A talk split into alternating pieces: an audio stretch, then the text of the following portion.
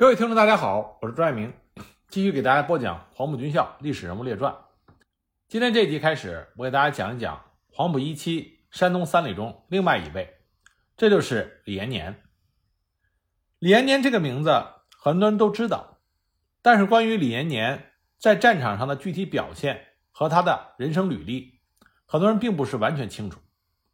而且现在网上的很多关于李延年的介绍，有相当一部分。和历史事实并不相符。其实李延年最大的特点就是在于他对蒋介石忠心耿耿、唯命是从。他经常挂在嘴边上的就是军人以服从命令为天职，要从一而终。所以蒋介石对他也非常的重用。但是从战场上的表现来看，李延年在他年轻的时候担任军队的中级军事主官，这个时候的他有着年轻人的血气方刚。但是随着被提拔，职位越来越高，连年的缺点也就暴露出来。也可能是因为他早年读过商科，他打仗比较滑头，患得患失。那么好处是呢，他率领的部队很少会有损失很大的情况，只有寥寥数次。但是呢，他值得称赞的耀眼的战绩也不多。李延年是山东省广饶县人，小的时候。他就天性好动，而且小小年纪就非常有号召力，同村的小伙伴们都愿意听他派遣，而他胆子还很大，并且聪明勇敢，不仅是家人，连邻居都非常喜欢这个聪明伶俐的孩子。村里有威望的长辈都有预见性的说：“孺子可教，没准这小子长大以后肯定是个人物。”那么幼小的李延年当时读书的确是非常的用功，从六岁。在他父亲当先生的私塾里接受启蒙，只要是他读过的书，他在很短的时间里都能背诵出来。他也没有辜负家人和族人的希望，十四岁就考入了当地很有名气的振华高等小学堂。十七岁毕业之后，抱着“好男儿志在四方”的心愿，离开了家乡，考入了济南省立商业专门学校就读。因为在他老家都认为做生意能赚大钱，而且不怕风吹雨淋。这是一件非常好的事情。当然，和那个时代的大部分年轻人一样，李延年也是有着一腔热血。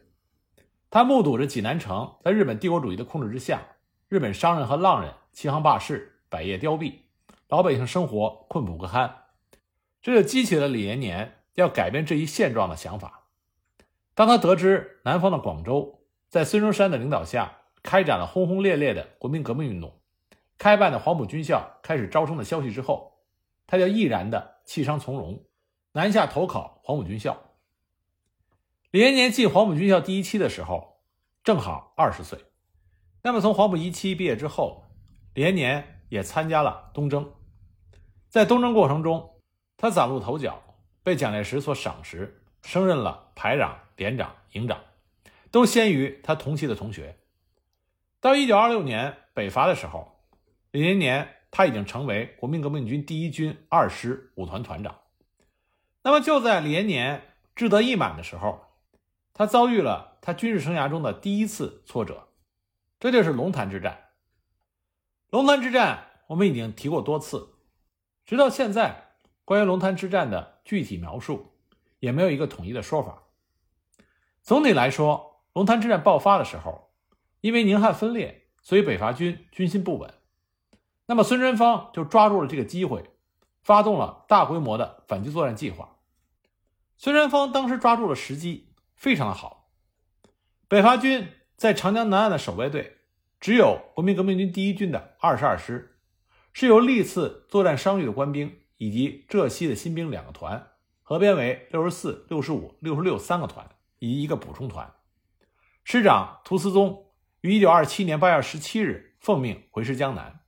接手长江南岸的防御任务，但是因为江岸线蜿蜒曲折，地形复杂，形成了兵力薄弱，所以呢，涂思宗只好采取一线配备，缺乏防御纵深。那么，一九二七年八月二十五日的午夜，孙传芳突然以主力部队由江北望江亭、华子口和大河口等三处，趁夜渡江猛扑南岸的防军阵地。当孙传芳的军队渡江的时候，北伐军第一军第一纵队除了二十二师在前线与敌人相持之外，第一师的全部以及第二师第四团都在杭州，只有李延年率领的二师五团和第六团在常州。与此同时，周边的铁道运输也遭到破坏，导致运输迟滞。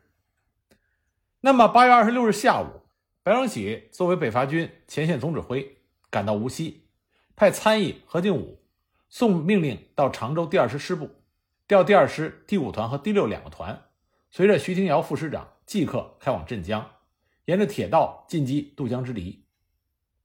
那么，二十七日，第一军的部队就到达了高淄。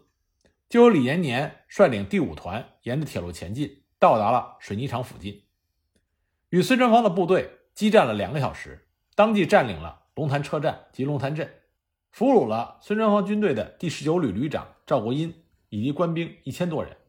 而六团随即以六连增援第五团，将孙传芳的军队向江边压迫。与此同时呢，二十二师图司宗部也在外交州方面占领阵地。不过，孙传芳在当天夜里又以轮船两艘拖带民船十数只，运输兵力陆续渡江，增援南岸的部队，再以大部队向龙潭发起强烈的反攻。李延年率领第五团、第六团以及四十一团，与孙传芳的部队激战了两个昼夜。那么，孙传芳部队的攻势很猛，李延年率领部队抵挡不住，他们急需援军。那八月二十八日夜间。第一纵队指挥官刘志率领第一师以及第四团乘车赶赴前方，结果呢，不幸发生了车祸。当时乘车的官兵稍有死伤，刘志头部也负伤。在这种情况下，援军的力量不足。那么这个时候，有一些史料就说，一军改变了作战策略，命令龙潭附近的部队占领后退阵地，诱敌深入，再将其一举歼灭。那么，桂系七军的部队随后赶到，大军包围，孙传芳部队力不能支，退到江边。北伐军分道追击，最终将孙传芳渡江的部队全部歼灭。但根据各种的描述，实际的真实情况应该是桂系第七军力挽狂澜，援助了第一军，最终转败为胜。如果没有桂系第七军的话，当时蒋介石嫡系的第一军只能被动防御，并没有还手之力。这也是为什么战后在前方奋力死战的李延年，不仅没有因功受奖，反而因为作战不利受到了撤职留任处分。这说明当时他从龙潭后撤是不知撤退，而不是诱敌深入。不过李延年知耻而后勇。一九二八年初，北伐军受阻于临淮关，几次进攻都受挫。当时总部正打算命令部队转移。但是李延年坚不撤离，而且自告奋勇，说一定会打下来。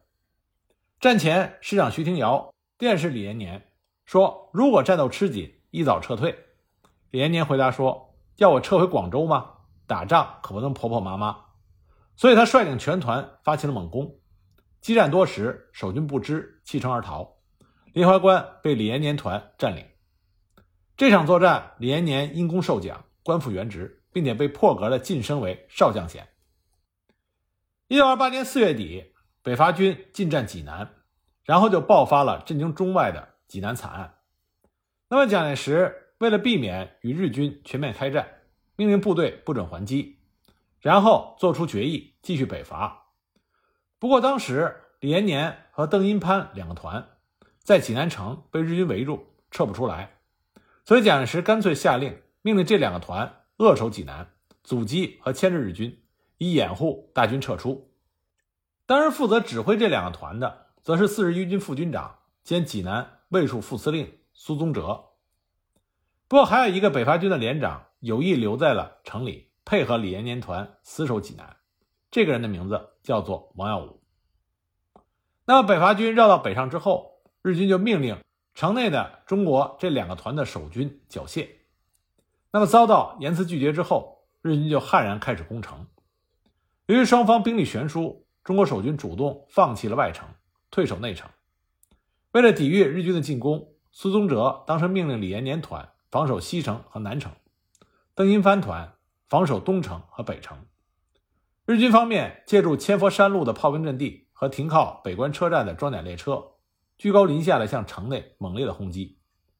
随后，日军的航空兵飞临内城上空进行轰炸，济南城内电报局首先被炸毁，卫戍司令部附近的房舍、督军公署、省长公署以及各城门的门楼都成为轰炸目标。与此同时，汉奸和日谍也趁机的扰乱。到了九日夜，日军将西城外电灯厂的电机关闭，全城一片黑暗。日本人以探照灯照明，对准目标，向内城猛烈轰击。李延年的部署死伤惨重。到了十日中午，城西北的城墙被日军攻占，李延年率领第五团反攻数次都没有能够夺回。正好邓荫藩的第二团的敢死队赶到，双方协力，这才把阵地夺回。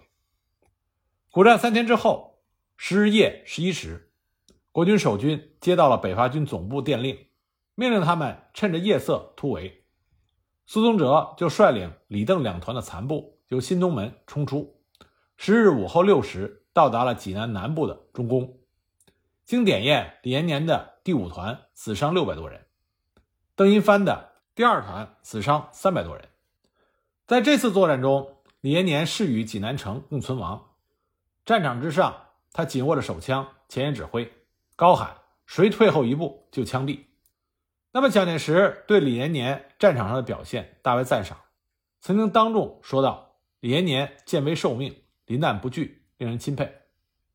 后来部队缩编，李延年因为守城有功，升职为第九师二十六旅旅长。那这个时候，第九师的师长是谁呢？就是飞将军蒋鼎文。那么第九师也归于第二军序列。第二军当时两个主力师，一个是蒋鼎文的第九师，一个就是陈诚的第十一师。那么在相当长的一段时间里，李延年都是在蒋鼎文的指挥之下。那么，在北伐之后，无论是蒋桂战争、蒋冯战争、讨伐唐生智，还是在中原之战，第二军都是蒋介石手中的王牌。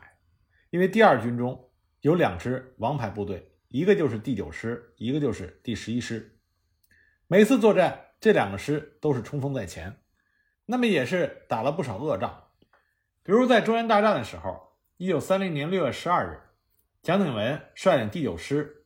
向着敌人的右后方迂回，挺进杞县，深入敌后，结果遭到西北军三面围攻，形势危急。幸亏蒋介石这边的电台截获了西北军的电报，得知冯玉祥已经派孙连仲率领五个师由郑州以南实行包围，企图全歼第九师。蒋鼎文得到情报之后，立刻奉令撤退。幸亏老天爷不错，天降大雾。历时两个小时，这样第九师才能够全身而退。那么，作为蒋鼎文的得力手下，李延年在中原大战中也表现出色。他曾经以一个旅的兵力抵挡住了冯玉祥一个师的强攻。那么，也正是因为他所立下的这些战功，在中原大战之后，李延年被提升为第八十八师的副师长。那八十八师的师长呢，就是我们之前介绍过的余继时。因此呢，在一二八淞沪抗战的时候，李延年是和余继时联名发出了请战电报。那么之后呢，一起率领部队参加了在上海的一二八抗战。那么，正当李延年作为八二八师副师长参加一二八淞沪抗战的时候，他的老部队第九师在蒋鼎文的率领下参加了对中央苏区第三次围剿。那么，在老营盘一战。朱德指挥红军第三军以及独立第五师，打了一次漂亮的伏击战，当时将第九师的独立旅几乎全部歼灭。但这里我要给大家澄清的是，有一些说法说当时李延年已经是第九师的师长，这是不对的。当时的第九师师长仍然是蒋鼎文，而被歼灭的是独立旅，也不是李延年原来任旅长的第二十六旅。那么，一九三二年五月，李延年。又被调回到第九师，升任第九师中将师长。这是因为蒋鼎文升任为第二军军长，那么因为军务繁忙，蒋鼎文不能够再兼任第九师师长，所以他就推荐了让李延年来接任他为第九师的师长。一九三三年二月，第四次围剿中央苏区，那么李延年率领第九师属于中路军第三纵队，那么中路军的总指挥是陈诚，第三纵队的司令是赵观涛。那么在红军的第四次反围剿作战中，就是赫赫有名的黄陂大捷，陈诚的嫡系部队十一师遭到了重创，几乎被全歼。那在黄陂战斗之后，还有个东陂战斗。有一些史料的说法说，东陂战斗第九师李延年部遭受了重创，但这并不是史实。当时李延年部在东陂方向，面对红军的猛烈进攻，利用优势的地形守住了阵地。也正是因为李延年部第九师守住了东陂方向，这才使得第十一师逃出了部分残部。不过，当时李延年派出了一个团去增援被围的第十一师。遭到了红十二军的攻击，被歼灭了一个营。但是总体来说，李延年的损失并不大。那么到了第五次对中央苏区的围剿，李延年率领第九师归属于第七纵队。第一纵队的总指挥是薛岳，副指挥是吴奇伟。那么众所周知，在第五次对中央苏区的围剿作战中，国军采取的是步步为营、稳扎稳打的战略。这就给红军造成了极大的麻烦。一九三四年十月十九日，当时第七纵队副指挥吴奇伟顾虑到地形复杂，避免遭受红军意外的袭击，所以决定以两个纵队取宽正面向神冈港口推进。当时任第九师师长的李延年以手下的二十六旅为前卫，其余为本队，遵照命令向前推进。其二十六旅先头于十一月十九日的拂晓由徐兰出发，早上七点三十分进至到上安附近，与少数的红军警戒部队接触，将红军击退之后继续前进。不过很快，前卫的五十一团团长谢福三就报告说，大雄关及其以北的西山岭以及东面的木鱼胜诸高地已经发现红军的踪迹。那么，二十六旅旅长郑作民当即就命令迅速的驱逐当面的红军，并且要确实的占领周边的各高地，以掩护第九师的主力到达。那么，谢辅三当时就督率各营向红军发起了进攻。战到早上十点十分，终于将九六七点五高地占领。那么，谢福三在作战中也负伤。那么这个时候呢，国军通过侦查也获悉。在高地南端的山府森林里，有红军大部队潜伏，陆续的向国军的左翼移动。大雄关也有红军约三百人，附有重机枪，凭险固守。那么，二十六旅旅长郑作民就命令五十一团第三营营长廖传林暂代团长职务，继续向大雄关一带攻击。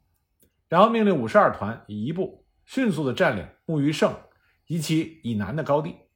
掩护第九师主力部队到达。上午十时五十分，李延年到达下湾，第九师的后续部队第二十五旅也正在行进中。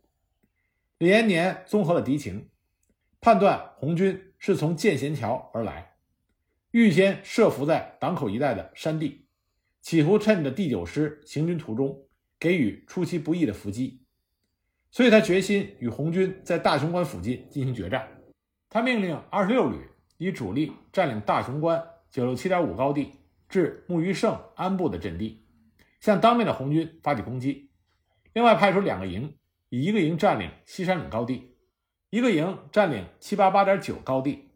等到二十五旅以及补充旅到达之后，分别接替守备，归还建制。二十五旅以主力接替木鱼胜高地二十六旅一营的阵地，并且占领右翼木鱼胜与九六七点五高地的安部。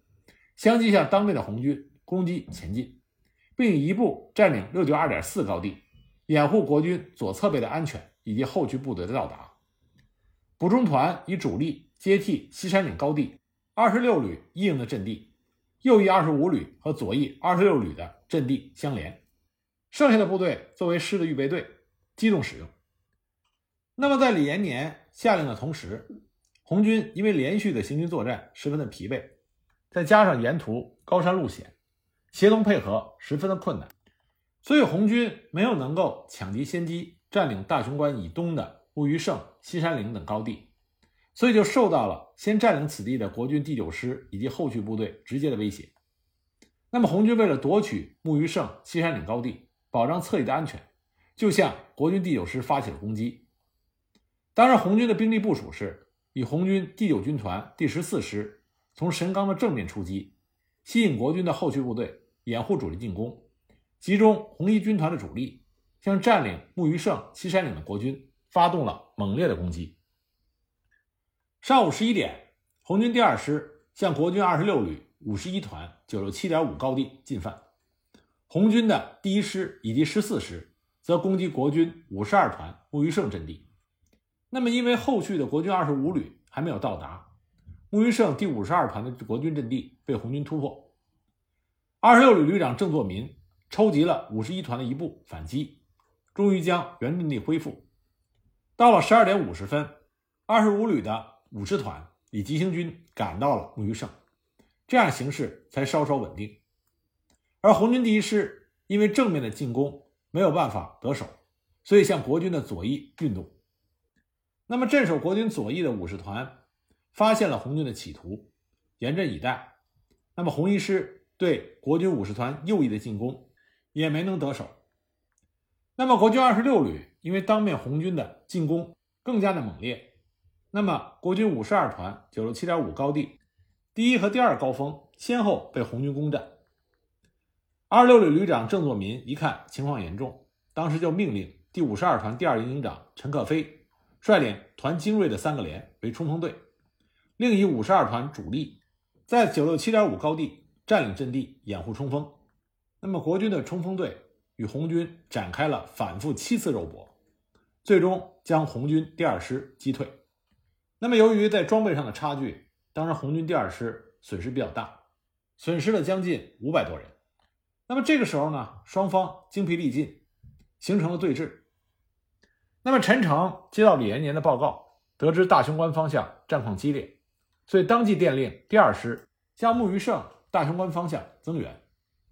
下午十五点三十分，木鱼胜东方发现红军第一师以及十四师各一部，向国军二十五旅的阵地猛冲。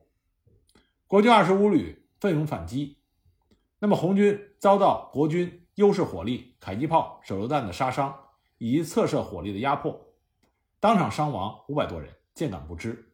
所以在十七时五十分向雄坊撤退。到了十八点左右，第九师的补充团全部到达大雄关。那么红一军团一看战机已失，所以就向南转移，退往诸坊、沙坪和新丰一线。李延年就命令各阵地的国军各派一部出击。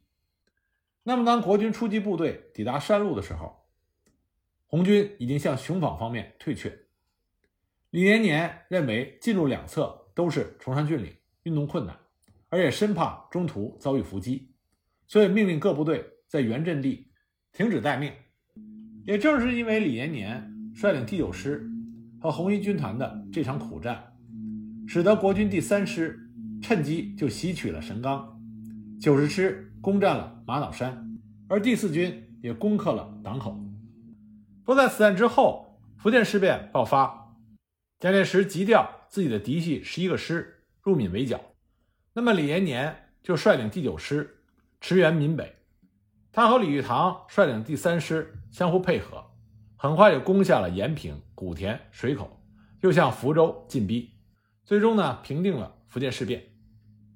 一九三四年二月，在解决福建事变之后，李延年被任命为对中央苏区围剿部队的第四纵队指挥，从漳州向西进攻苏区。当时他下辖第三师、第九师、第八十三师。那么第三师师长我们之前讲过，李玉堂；第九师师长由李延年自己兼任；八十三师师长也是他的黄埔一期同学刘戡。那么从第五次围剿开始以来，李延年率领他的第九师，虽然也经历了一番血战和苦战，但总体来说，他面前的红军是节节失利的，这也让李延年产生了轻敌之心。而红军这边，无论是总指挥朱德，还是红一军团军团长林彪，都在思考如何改变战术，集中优势兵力，利用运动战取得一次胜利。那么，一九三四年八月。朱德和林彪发现李延年他没有按照蒋介石步步为营、筑垒前进的指令，一路直扑长汀，想要攻占苏区东面重要的屏障松毛岭，在直取长汀，攻占瑞金。那么朱德和林彪敏锐地觉察到打运动战的机会来了，所以由林彪提议，朱德顶住了中央的压力，改变以往打阵地战的战术，决定在运动战中消灭敌人。那么李延年就迎来了他军事生涯中的又一次重大的挫折。